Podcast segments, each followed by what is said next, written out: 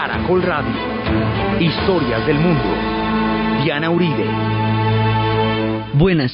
Les invitamos a los oyentes de Caracol que quieran ponerse en contacto con los programas, llamar al 245-9706, 245-9706 o escribir a los emails de auribe.hotmail.com de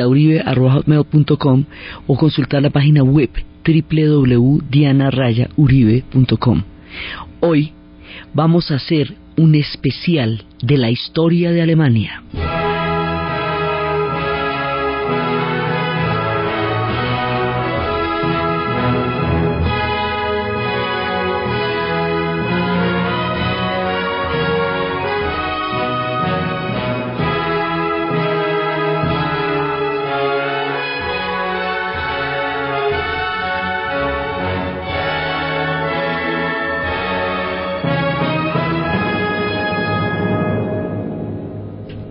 Alemania, que está recibiendo al planeta Tierra con toda la gala, con toda la pompa, para organizar el certamen de la Copa Mundo, ha atravesado toda clase de historias y de aventuras para llegar al momento monumental en que los estadios se inauguraron con el Mundial, en que llegaron los equipos para presentar esta Alemania esplendorosa, estas ciudades bellísimas, esta colonia maravillosa, este Frankfurt, estas ciudades que se han visto engalanadas, Berlín, Múnich, han pasado toda clase de cosas, las duras y las maduras, su historia ha sido un carrusel, han conocido la gloria y la destrucción absoluta, la, la unidad, han conocido la fragmentariedad. No hay ninguna de las emociones humanas, de las más sublimes y de las más terribles, que no hayan experimentado los alemanes en su larga historia.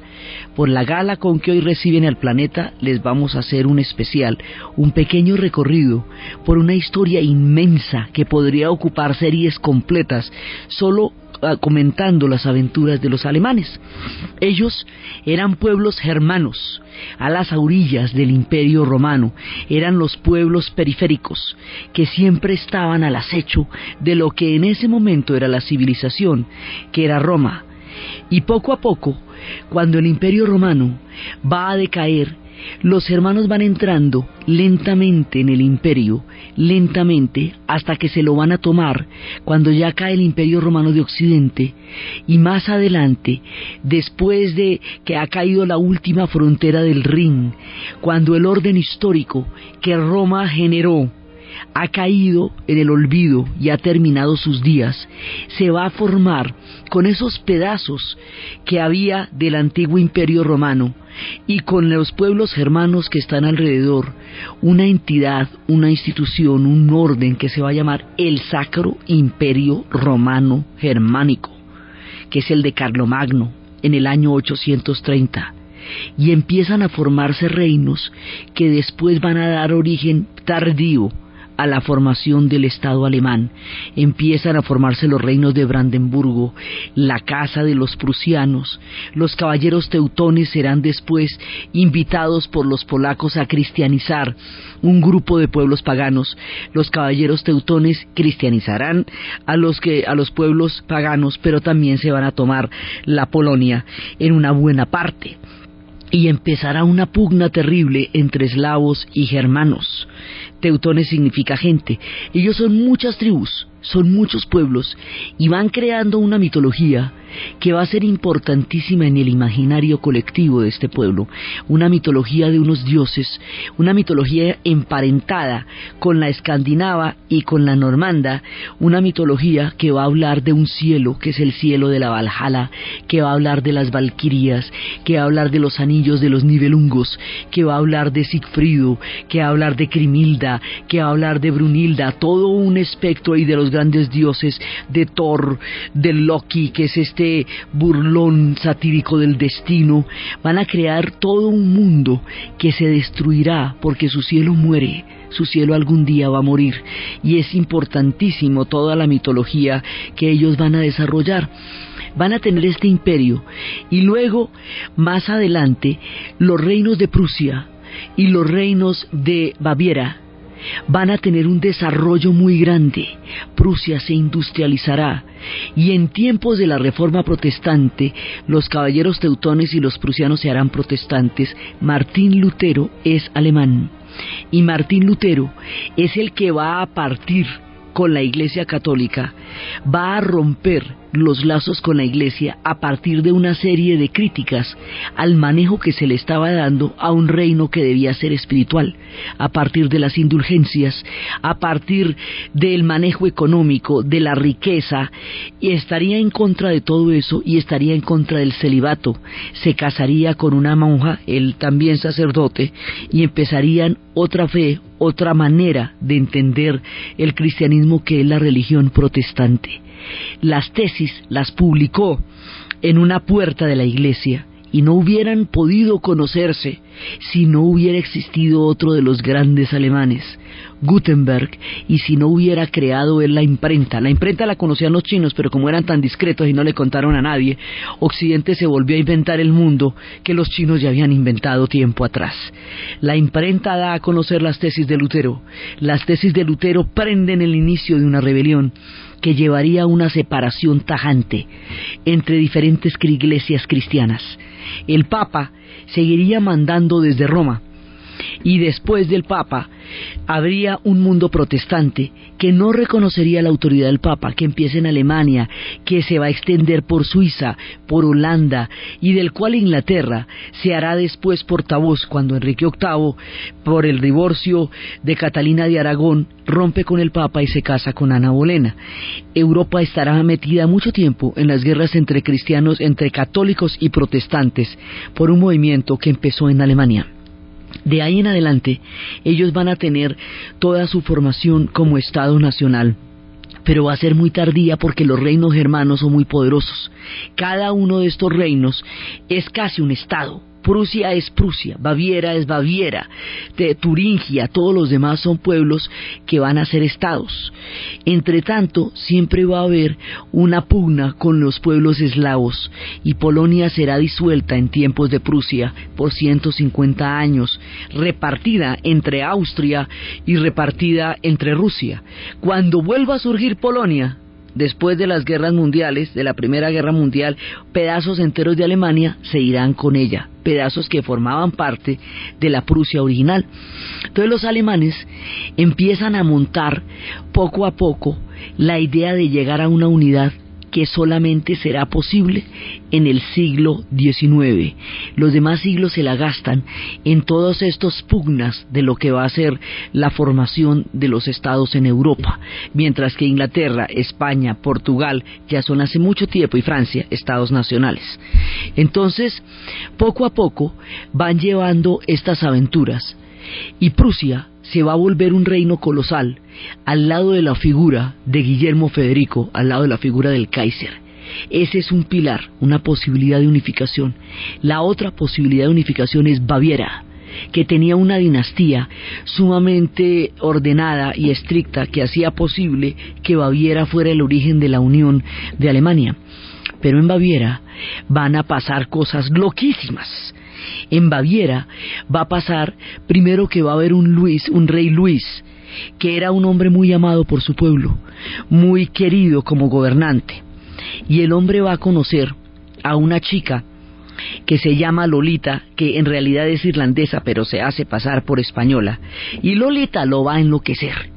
Y lo va a enloquecer de tal manera que el hombre le va a poner a ella pensión, le va a poner a ella toda clase de, prebendas y cada vez que alguien lo critica cierra la institución. Si los estudiantes universitarios protestan, cierra la universidad. Si la, gente en el Parlamento protesta, cierra el Parlamento. Va a crear todo un mundo para Lolita que no se puede dar el lujo un gobernante. Queriéndolo la gente como lo quería, cuando lo vieron enlolado y enloquecido, decidieron que tenía que abdicar porque esto no tenía Y así, digamos, termina un gobernante que hubiera podido seguir la línea de Baviera, pero que queda enloquecido por el amor de una mujer. La historia de Alemania está llena de pasiones. Después de él viene Luis II de Baviera. Luis II de Baviera es un hombre con una nostalgia de época. Es un hombre que siente que nació cuando no tocaba, que él quería ser un hombre de la era de los nivelungos, de la era de la Valhalla, de la era de la mitología germana, de los tiempos de Thor y de Odín, pero que nació en el siglo XIX, que le parecía una era industrial y harta. El hombre que va a dar la talla de sus sueños es Wagner, al que escuchábamos al principio con la tempestad de las Valquirias. Wagner, con toda la música que va a hacer al Anillo de los Nibilungos, a Sigfrido, con toda la música que va a hacer, le va a permitir a Luis II de Baviera soñar el mundo en el que hubiera querido nacer. Luis II de Baviera va a hacer todos esos castillos maravillosos de los que se copiaría Walt Disney para llevar después a Blancanieves. Esos castillos que se ven en las producciones de Disney son bávaros. Y los hizo Luis II de Baviera en su inmensa imaginación de un reino perdido que a él no le tocó vivir. Y Wagner fue el portavoz de sus sueños a través de su música, lo hizo vibrar pero él va perdiendo la, el hilo del gobierno porque está metido por allá con las Valquirias, está enloquecido con Wagner, está fascinado con la era mitológica y no le importa el poder y el tipo es el gobernante de Baviera. Por eso es que misteriosamente eh, aparece muerto en circunstancias poco claras y al haberse empachangado Baviera, durante estos periodos de la historia, mientras tanto Prusia se puso serísima. Organizó un ejército sumamente poderoso, de los más disciplinados, un ejército profesional, que no se reclutara cada vez que hubiera un conflicto. Esa diferencia entre la seriedad con que Prusia se consolida industrial, militar y económicamente, y el empachangue que se pega a Baviera, cuya capital es Múnich, va a hacer que el futuro Estado alemán se forme por la beta de los prusianos y no por la beta de los bávaros. De esa manera es Prusia la que le va a dar la forma a la futura Alemania. Mientras tanto, sus músicos van enriqueciendo el espíritu humano. Para meternos con Alemania, tendremos que pasar por la belleza de Bach y por la belleza de Beethoven, porque estos personajes magníficos son hijos del suelo alemán.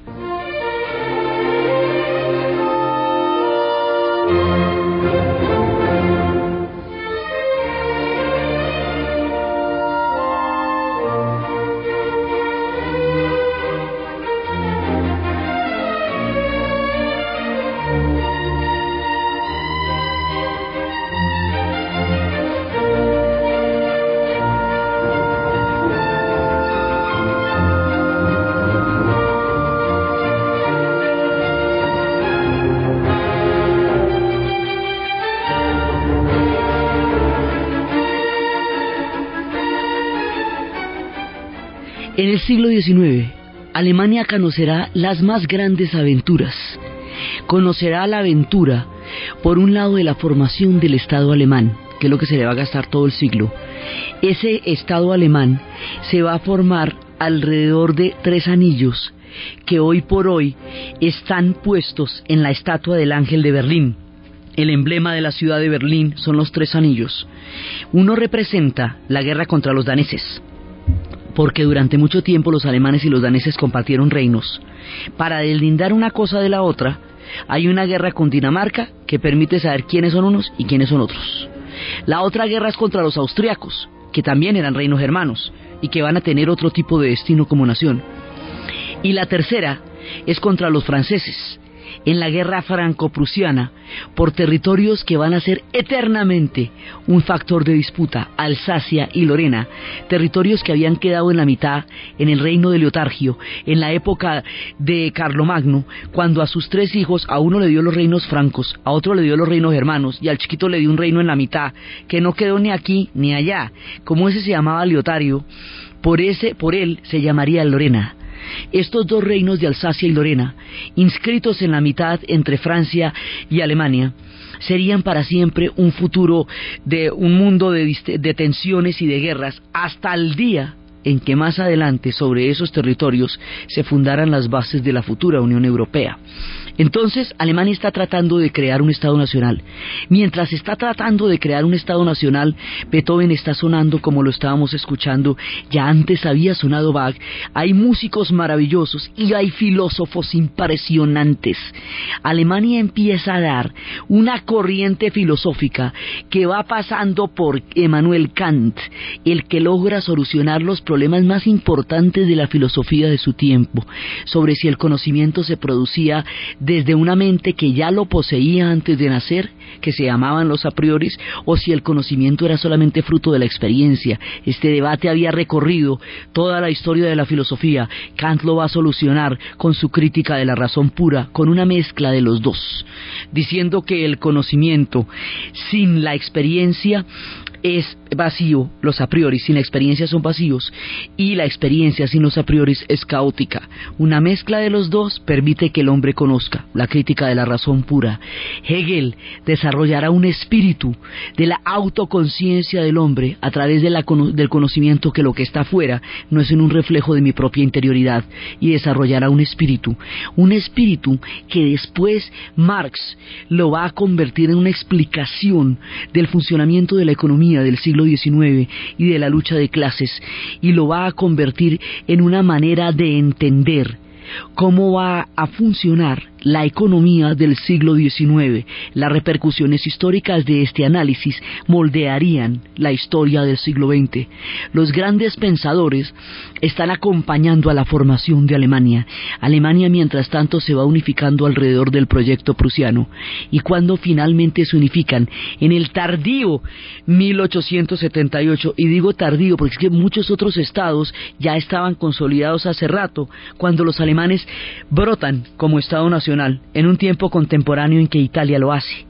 Cuando eso sucede, todo el equilibrio de Europa se ve alterado, porque ya hay nuevos estados que antes no existían. Entonces, el orden que se había hecho después de la derrota de Napoleón el mundo de la Santa Alianza, que lo había presidido Austria como una manera de evitar las revoluciones y de evitar las revoluciones románticas que eran las formaciones de los parlamentos para limitar la autoridad del rey y como una manera de evitar los levantamientos populares. Todo ese orden y como y sobre todo y fundamentalmente como una manera de evitar que las guerras se hicieran europeas y se extendieran por todo el continente. El mundo de la Santa Alianza tiene que ser revisado una vez que Alemania se convierta en un Estado nacional y una vez que Italia se convierta en un Estado nacional, Alemania buscará allende los mares participar en el reparto del mundo colonial que ya previamente se habían repartido entre Inglaterra y Francia. Se levanta tarde, el mundo ya está repartido a codazos entra en el África y entra en algunos territorios y en algunas posesiones con respecto al mundo colonial que en ese entonces ya estaba totalmente en manos de Inglaterra y Francia. Están en los albores del siglo. Aún las notas de la maravillosa música de Bach, que no es de esta época, pero sí de esta cultura, nos están alumbrando en el camino de la historia de Alemania.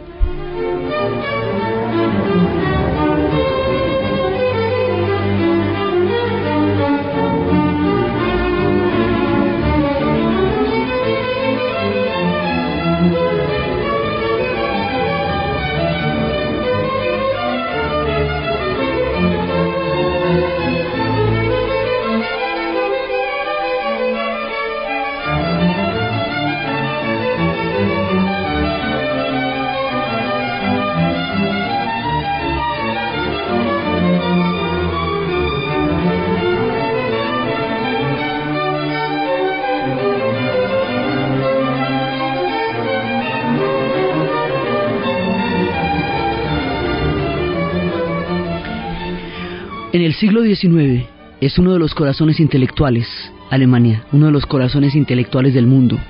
Hay una rebelión contra el mundo de la industrialización, contra el mundo del, excesivo racionalismo, hay una rebelión contra el mundo que se niega a reconocer la importancia de la magia, la importancia de la magia que antes de la llegada del cristianismo había estado representada por los bosques alemanes, la importancia de todas las recuperaciones de los hermanos Grimm, de todo lo que los hermanos Grimm hicieron, de las criaturas del bosque, de la mamá Oca, de todos estos personajes que poblaron las antiguas religiones y luego quedaron confinados a la literatura infantil.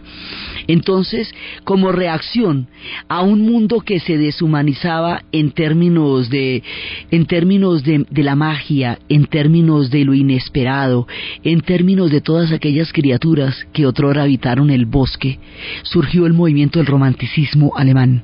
Y las figuras como Hölderlin van a reclamar un puesto en la imaginación humana para las criaturas del bosque, para el espíritu de, la, de todo lo vivificante, del vitalismo, de una mirada al mundo desde la pasión y no solamente desde la razón, sino desde el sentimiento, desde la ensoñación, desde la capacidad de concebir la grandeza del espíritu humano, no solamente en términos prácticos, sino también en términos románticos.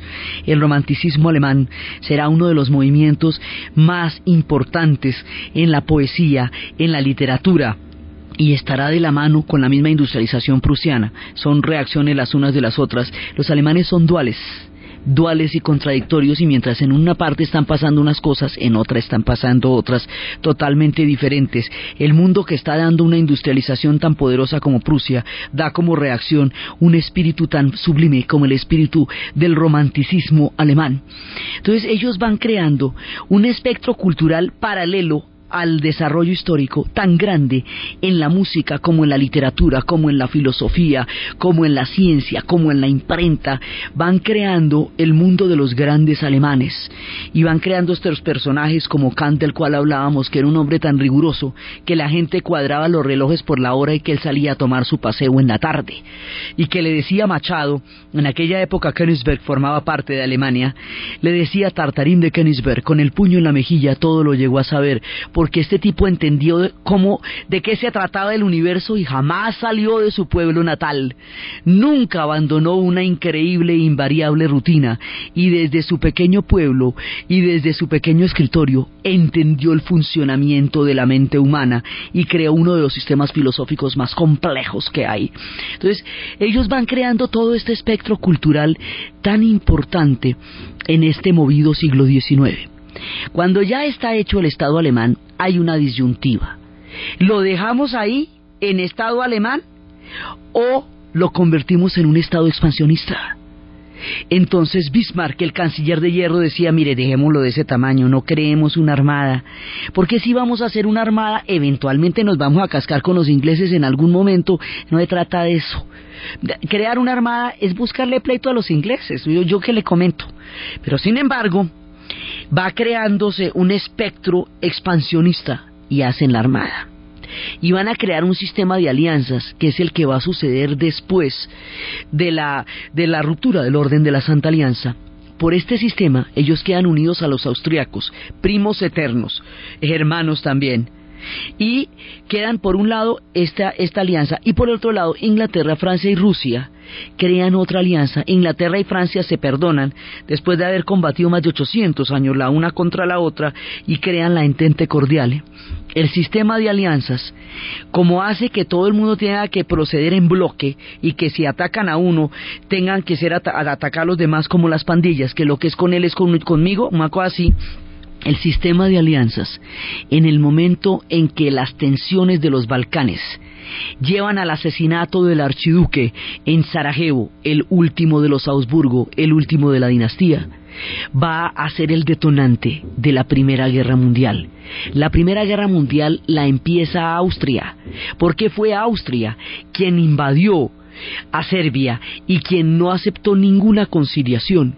Pero a pesar de que sea Austria quien la comienza, y es desde los Augsburgo que la guerra parte, es Alemania la que va a pagar los platos rotos, porque cuando termina la guerra, como Austria hace rato había sido vencida, Alemania es a la que despedazan en el Tratado de Versalles, que es una venganza que los franceses hacen por la guerra franco-prusiana y la batalla de Sedan, segundo anillo del Círculo del Ángel de Berlín de la Victoria.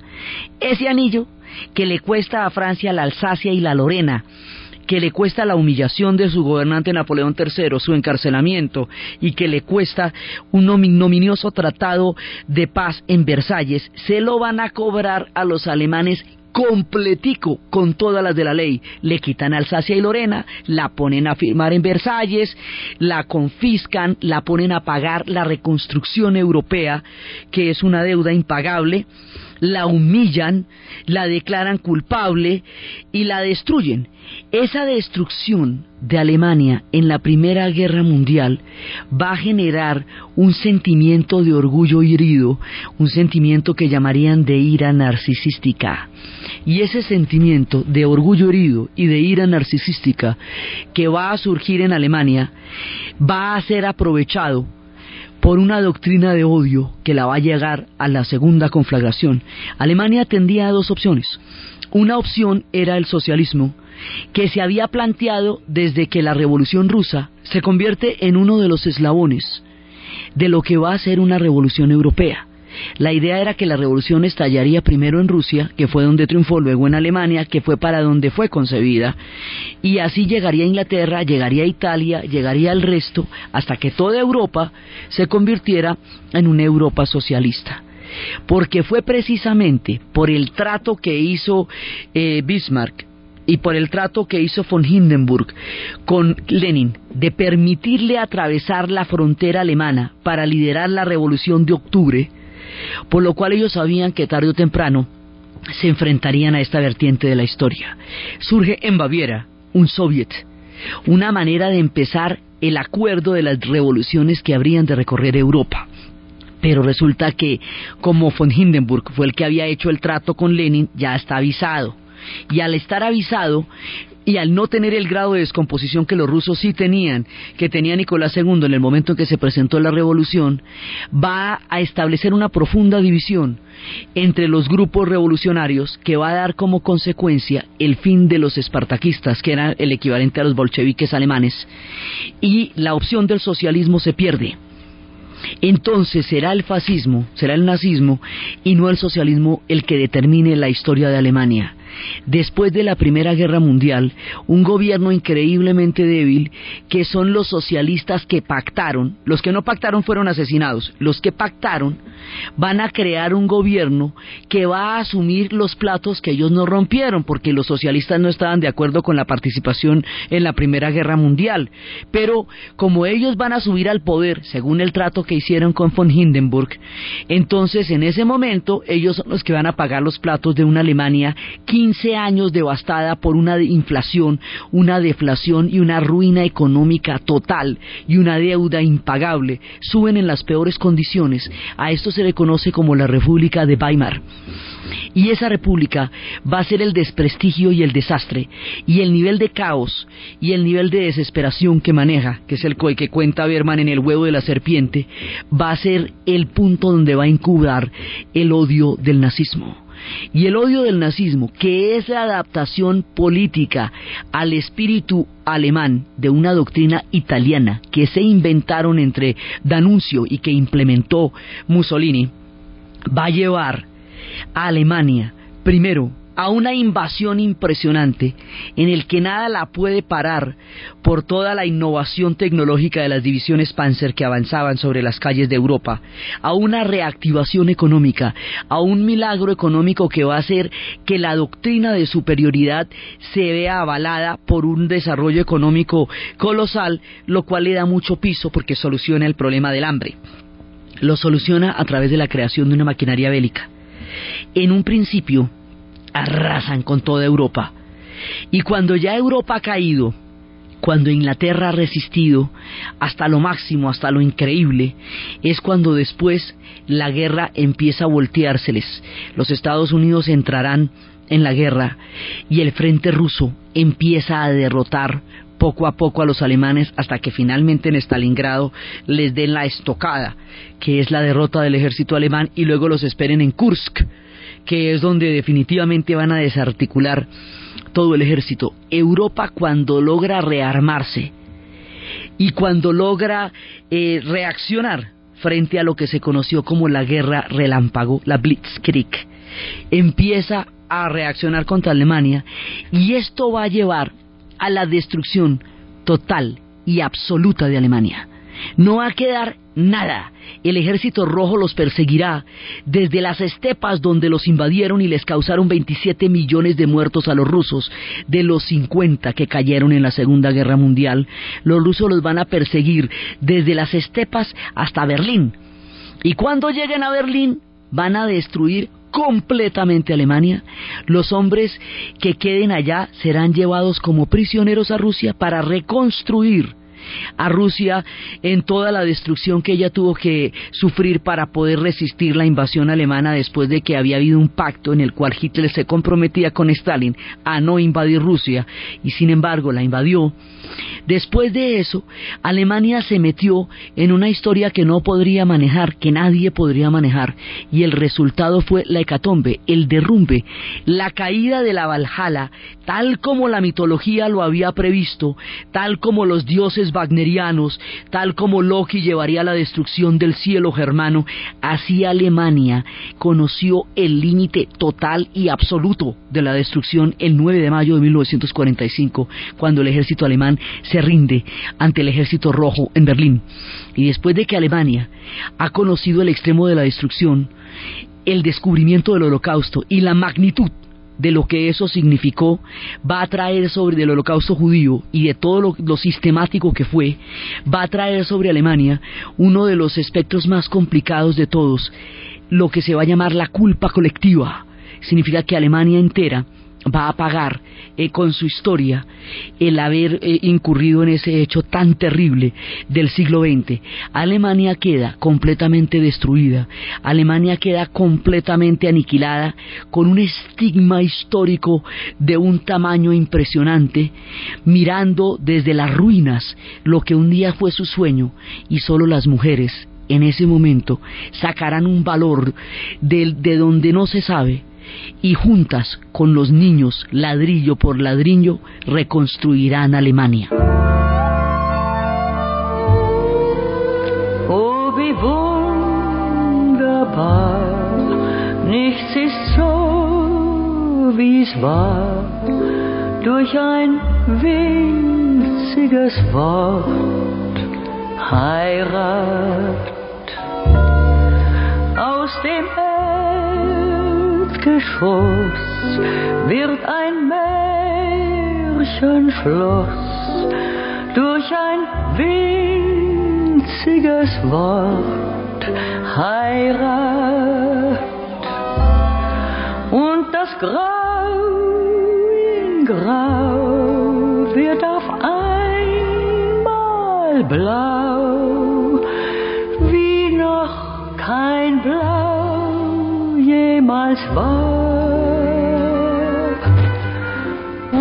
Las mujeres alemanas tomarán cada ladrillo, lo limpiarán, lo pegarán y con cada ladrillo van a reconstruir ciudad por ciudad. Los niños les entregarán cada una de las piedras y ellas las convertirán en edificios, en grandes edificios. Así reconstruyeron Stuttgart, Bremen, Kassel, Colonia, cuya catedral maravillosa es un milagro que no haya sido bombardeada en la destrucción total de Alemania, porque los bombardeos de las ciudades alemanas eran la condena de los bombardeos que se habían hecho sobre Londres y los bombardeos que se habían hecho sobre las ciudades europeas. Las ciudades alemanas estaban condenadas por esos bombardeos y Berlín estaba condenada por Stalingrado. Cuando las venganzas de los rusos por Stalingrado, de los ingleses por Berlín, por Londres, se cumplen al tiempo, pues destruyen Alemania. Entonces, cada una de las ciudades bellísimas que hoy vemos donde están esos estadios maravillosos, fueron total, completa y absolutamente aniquiladas y reconstruidas piedra por piedra, ladrillo por ladrillo, por una generación de mujeres solas, cuyos hombres fueron prisioneros y no volvieron, muchos no volvieron, y ellas tuvieron que levantar con sus propias manos la nación alemana, para poder volver a sonreír y para que hubiera un futuro. Dice la leyenda que los hombres nacidos, los pocos bebés nacidos después de mayo de 1945, tenían una estrella del éxito, porque eran muy pocos, las condiciones eran imposibles y si lograban sobrevivir a eso, era porque los dioses definitivamente los habían protegido. Eso es parte de la leyenda de Beckenbauer, el hombre que hoy dirige toda la formación de la Copa Mundo él nació siete meses después de la caída de Berlín y la estrella del éxito ha iluminado su vida hasta la grandiosidad de este certamen. Entonces, Alemania va a salir de la segunda destrucción, del cielo de la Valhalla, porque después de la Primera Guerra Mundial quedó totalmente destruida, pero ahorita no queda piedra sobre piedra. Sobre la destrucción absoluta de Alemania viene la división, se la van a repartir entre los ingleses, los franceses, los norteamericanos y los soviéticos. Al llegar la Guerra Fría, queda como el botín de la Guerra Fría, queda como el corazón, en el cual los soviéticos tienen la Europa, la Alemania del Este, y los norteamericanos la Alemania Occidental, llamada República Federal Alemana que digamos, ahí está Francia e Inglaterra metidas, pero a la hora del té el que manda son los Estados Unidos en esa zona. Así que esas dos Alemanias, después de 1945 quedan separadas porque una de las cosas más queridas y más importantes para los alemanes era la unidad. Por eso los dividen. Como eran un pueblo amante de los ejércitos, les prohíben hacer ejércitos. Se les, se les prohíbe el armamento. O sea, todo el mundo de la posguerra la creación de la OTAN está formado también sobre cómo impedir que Alemania vuelva a tener eh, una, una posibilidad en el futuro y Rusia se encarga personalmente de que Alemania no vaya a ver el sol de la historia. Hubo épocas en que quiso que se convirtiera en un estado pastoril. Entonces resulta que Alemania va a surgir cada una por su lado. La RDA, República Democrática Alemana, será el experimento más exitoso de la Europa del Este y la República Federal Alemana creará un milagro económico de unas proporciones inimaginables y se convertirá en una nación increíblemente próspera, con historias como la de la Volkswagen, cuando en uno de los pueblos destruidos llegaron tantos desplazados como habitantes había en el pueblo, y ellos, viendo el hambre que todo el mundo tenía, decidieron sacar vetustos de unos cajones abandonados los prototipos del carro del pueblo, del Volkswagen que había hecho Porsche y crear un trabajo, reconstruir la fábrica con sus propias manos porque nadie se la quiso comprar. Y cuando sacaran la unidad número 20.000, el pueblo se habría salvado. Juntos, los desplazados y los habitantes reactivaron la industria, sacaron los prototipos de la Volkswagen adelante y en la unidad número 20.000 se pegaron la borrachera más grande del siglo porque el pueblo se había salvado. Tiempo después, Ferdinand Porsche saldría de la cárcel en la unidad número 100.000 y lloraría viendo que el carro del pueblo había salvado a su pueblo. Entonces el, automóvil también es una parte importante de la contribución de Alemania a la historia. Daimler y, Mercedes y la, Mercedes son parte de lo que serían las contribuciones de Alemania a la industria automotriz. Alemania irá a salir adelante con un trabajo durísimo, de una manera impresionante. Y luego, dividida, atravesará casi todo el siglo XX, hasta que al final en 1989, en noviembre, el muro de Berlín caerá. La Guerra Fría, que hizo de Alemania su botín, llegó a dividir la ciudad de Berlín a través de un muro que separaba el este del oeste. Ese muro es circular, no es una pared lineal como uno se lo imagina, es circular. La ciudad queda encerrada, más que dividida, queda encerrada como si se les pusiera, digamos, un semicírculo y hay un pedacito que es la puerta de Brandenburgo, que es por donde había que bajarse para tomar el otro tren para entrar en la sección este o para entrar en la sección oeste. Ahí estaban la mayor cantidad de guardias y de vigilantes de toda la Guerra Fría. Se conocía con el nombre de Checkpoint Charlie, era el sector americano, donde se pasaba del sector soviético al sector americano. Las historias de toda la gente pasando las alambradas, de toda la gente atravesando los canales, muriéndose en, en los muros, tratando de atravesarlo, fueron cotidianas durante los años en que el muro existió. El muro lo crearon en un solo día, así que la gente que se fue por la mañana a trabajar, por la tarde no pudo volver, su esposa, su hijo, su bebé, su hermano, su marido quedaron al otro lado del muro. Por eso ellos se mataban para volver a donde estaba su familia. Quedó rota una nación por la mitad, por entre los parentescos, por entre los sobrinos, por entre los primos, por entre los esposos. Y esta necesidad de completar la unidad del afecto llevaba a la muerte de miles de personas de miles de maneras, tratando de atravesar durante todo este tiempo tan largo el muro de Berlín. Después, con la caída de la Unión Soviética, y con el momento en que toda la Europa oriental empieza a, salirse de la órbita del socialismo y cuando 750.000 alemanes estaban de vacaciones en Hungría y Hungría rompe la frontera que la separada de Austria, los alemanes pasan a Austria y por Austria pasan a la Alemania occidental. El éxodo es tan grande que en cuestión de tres meses el muro ya no está conteniendo a nadie. Entonces la Europa la Alemania Oriental saca un anuncio diciendo que pueden atravesar el muro. Nadie se la cree, pero todo el mundo va a ver si es cierto.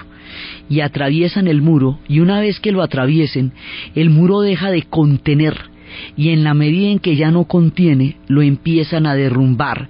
Y las imágenes de los alemanes derrumbando ese muro y las imágenes de los occidentales que aún no podían pasar a Oriente, mirando desde la parte de arriba cómo sería esa Alemania que les fue vetada tanto tiempo, y del maestro Shostakovich tocando en, en su sillita en el momento en que caía el muro de Berlín, y el concierto de Pink Floyd contando cómo caía la pared, son imágenes absolutamente vívidas que nos contaban que estaba terminando el siglo XX.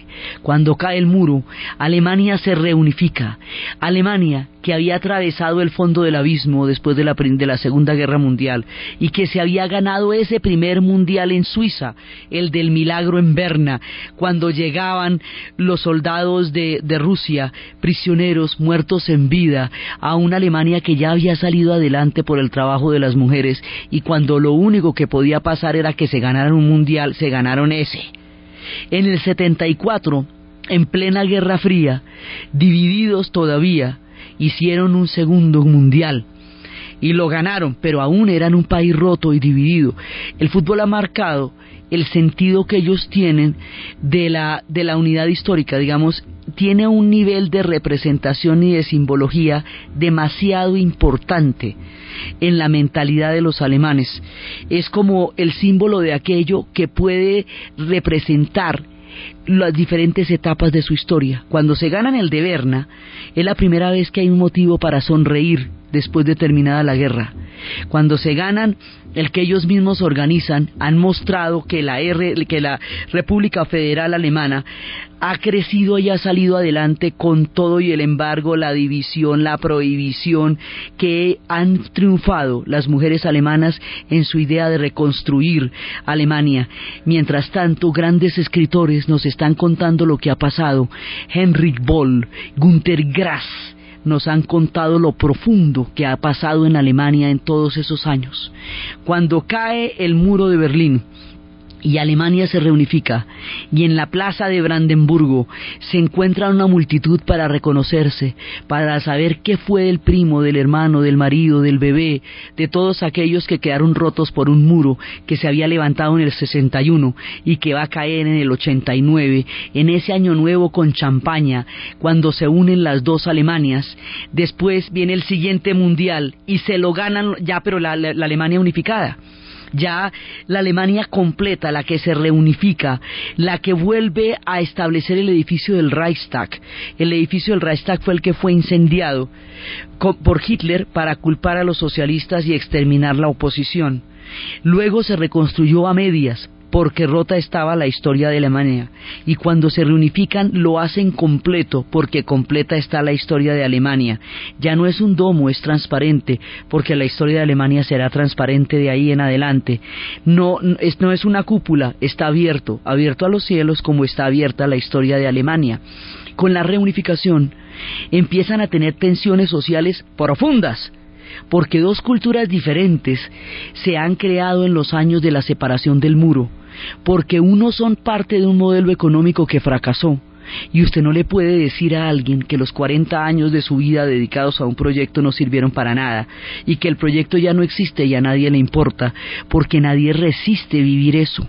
Por eso se hace una película 15 años después que se llama Adiós a Lenin, que es precisamente mostrar el orgullo de un pueblo que creó un proyecto, el proyecto fracasó, pero ¿qué quedó entonces del pueblo que lo hizo?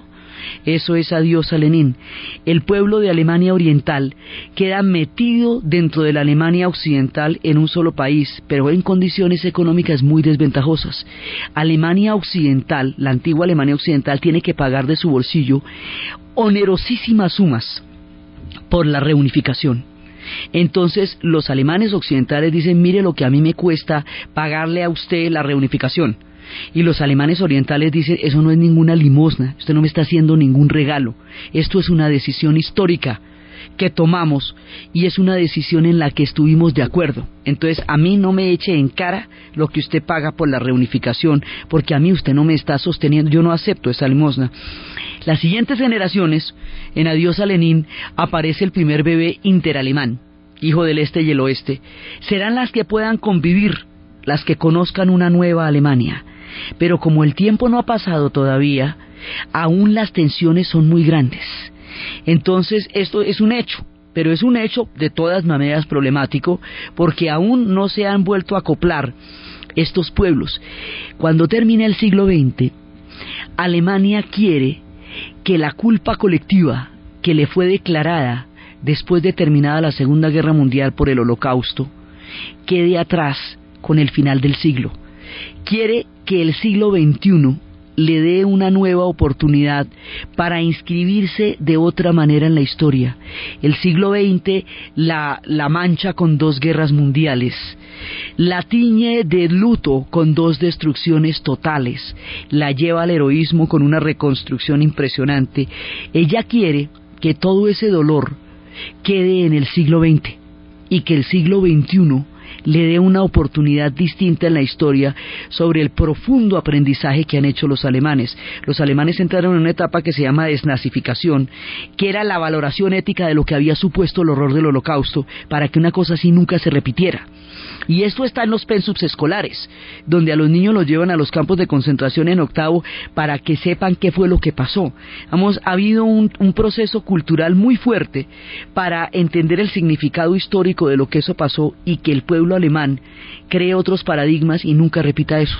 El pueblo alemán y que no solamente el pueblo alemán, que nadie lo repita en ninguna geografía, bajo ninguna circunstancia, con ningún pretexto, jamás. El pueblo alemán cambiaría sus paradigmas y no sería sobre la guerra, sino sobre el trabajo que se reconstruiría. Y no sería sobre el belicismo, sino sobre la laboriosidad que saldría adelante. En tiempos de la división, la capital fue Bonn porque había que tener un bajísimo perfil Nada que sonara alemán era agradable a los oídos de Europa.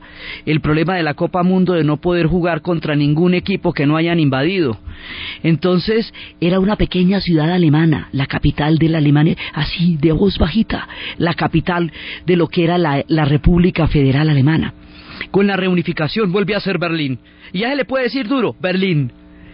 Y después, ya cuando pasa el siglo XX, pueden volver a soñar con no, no con la expansión, pero sí con la grandeza, digamos, de mostrar que son una sociedad capaz de logros colosales. Ellos quieren que el siglo XX quede eh, en sus espaldas y el siglo XXI quede en su mira y en su futuro. Eso es lo que significa la Copa Mundo del 2006. Significa, ha llegado el siglo XXI, estamos construyendo el futuro, tenemos una Alemania que hemos hecho con mucho dolor, con mucho trabajo y con mucho esfuerzo, pero que está lista para mostrarse al mundo. Hemos organizado una sede para mostrarle al planeta Tierra todo lo que ha pasado con nosotros en estos años, cómo podemos entregar estos magníficos estadios, cómo podemos albergar a las selecciones de los cinco continentes, cómo podemos vitorear a los equipos en las canchas, cómo podemos mostrarnos de gala con toda la alegría a una nueva era de la historia los mundiales en la historia de Alemania tienen significados profundos y simbólicos.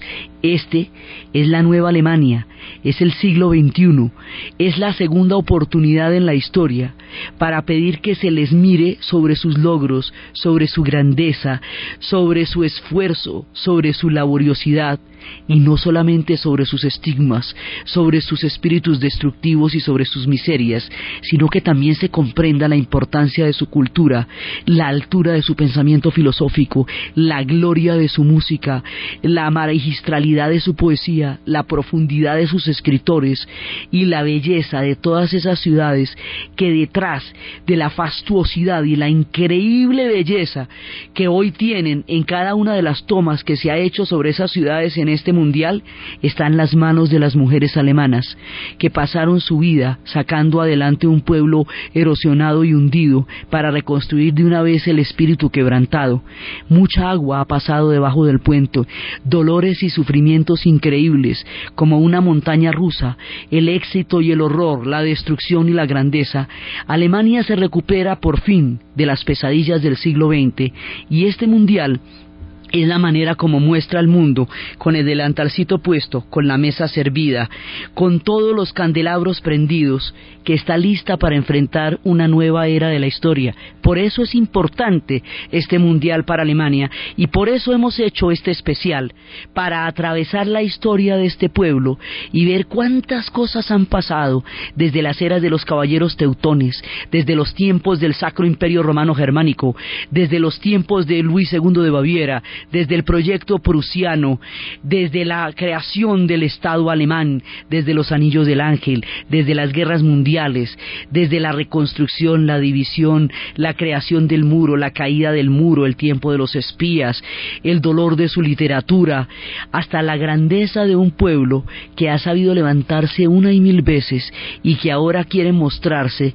de gala y con confianza en la idea de que no hay pueblos condenados y que las naciones siempre pueden desarrollar un proyecto histórico, cambiar de paradigma y entrar en un futuro si suficiente gente lo quiere y suficientemente gente trabaja para lograr un nuevo espectro y un nuevo sol bajo la tierra. Eso es lo que nos está diciendo la Alemania que nos ha recibido durante este mes en el Mundial. Entonces, desde los espacios simbólicos, de lo que significan las organizaciones de los eventos de la Copa Mundo en el imaginario colectivo del pueblo alemán, desde los tiempos del milagro en Berna, pasando por el 74, a, a los destinos de la actualidad, desde las reconstrucciones, las guerras mundiales, el fin de su cielo de Valhalla, su mitología, su música, sus grandes compositores, sus grandes filósofos, sus grandes inventores, desde la historia de un pueblo que ha todas las emociones humanas en su paso por la tierra en la narración Diana Uribe, en la producción Manuel Rivas. Y para